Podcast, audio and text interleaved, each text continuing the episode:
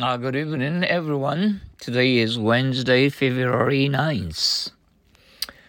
Final. You seem to be very busy. Yes, I'm busy with the final examination. Final. You seem to be very busy. Yes, I'm busy with the final examination. Uh, once more. Final. You seem to be very busy.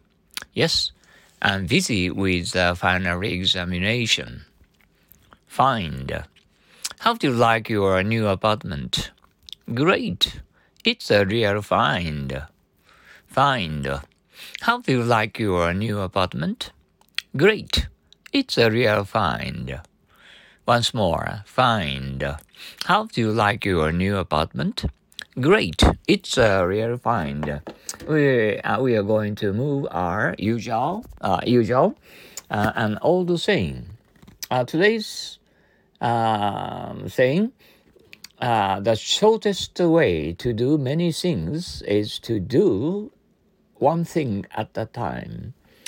The shortest way to do many things is to do one thing at a time. Once more, the shortest way to do many things is to do one thing at a time.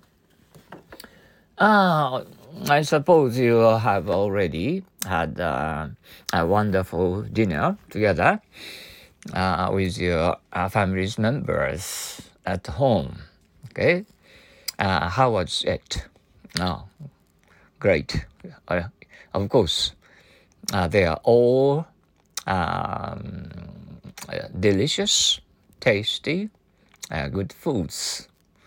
Oh, it it has all of them uh, make us uh, water. okay, thank you for your uh, usual practicing um, happy English. Uh, today's uh, two words: final, find. Okay, okay. Uh, see you tomorrow. Uh, maybe in Tokyo, uh, they will be sure to have uh, much snow. Mm.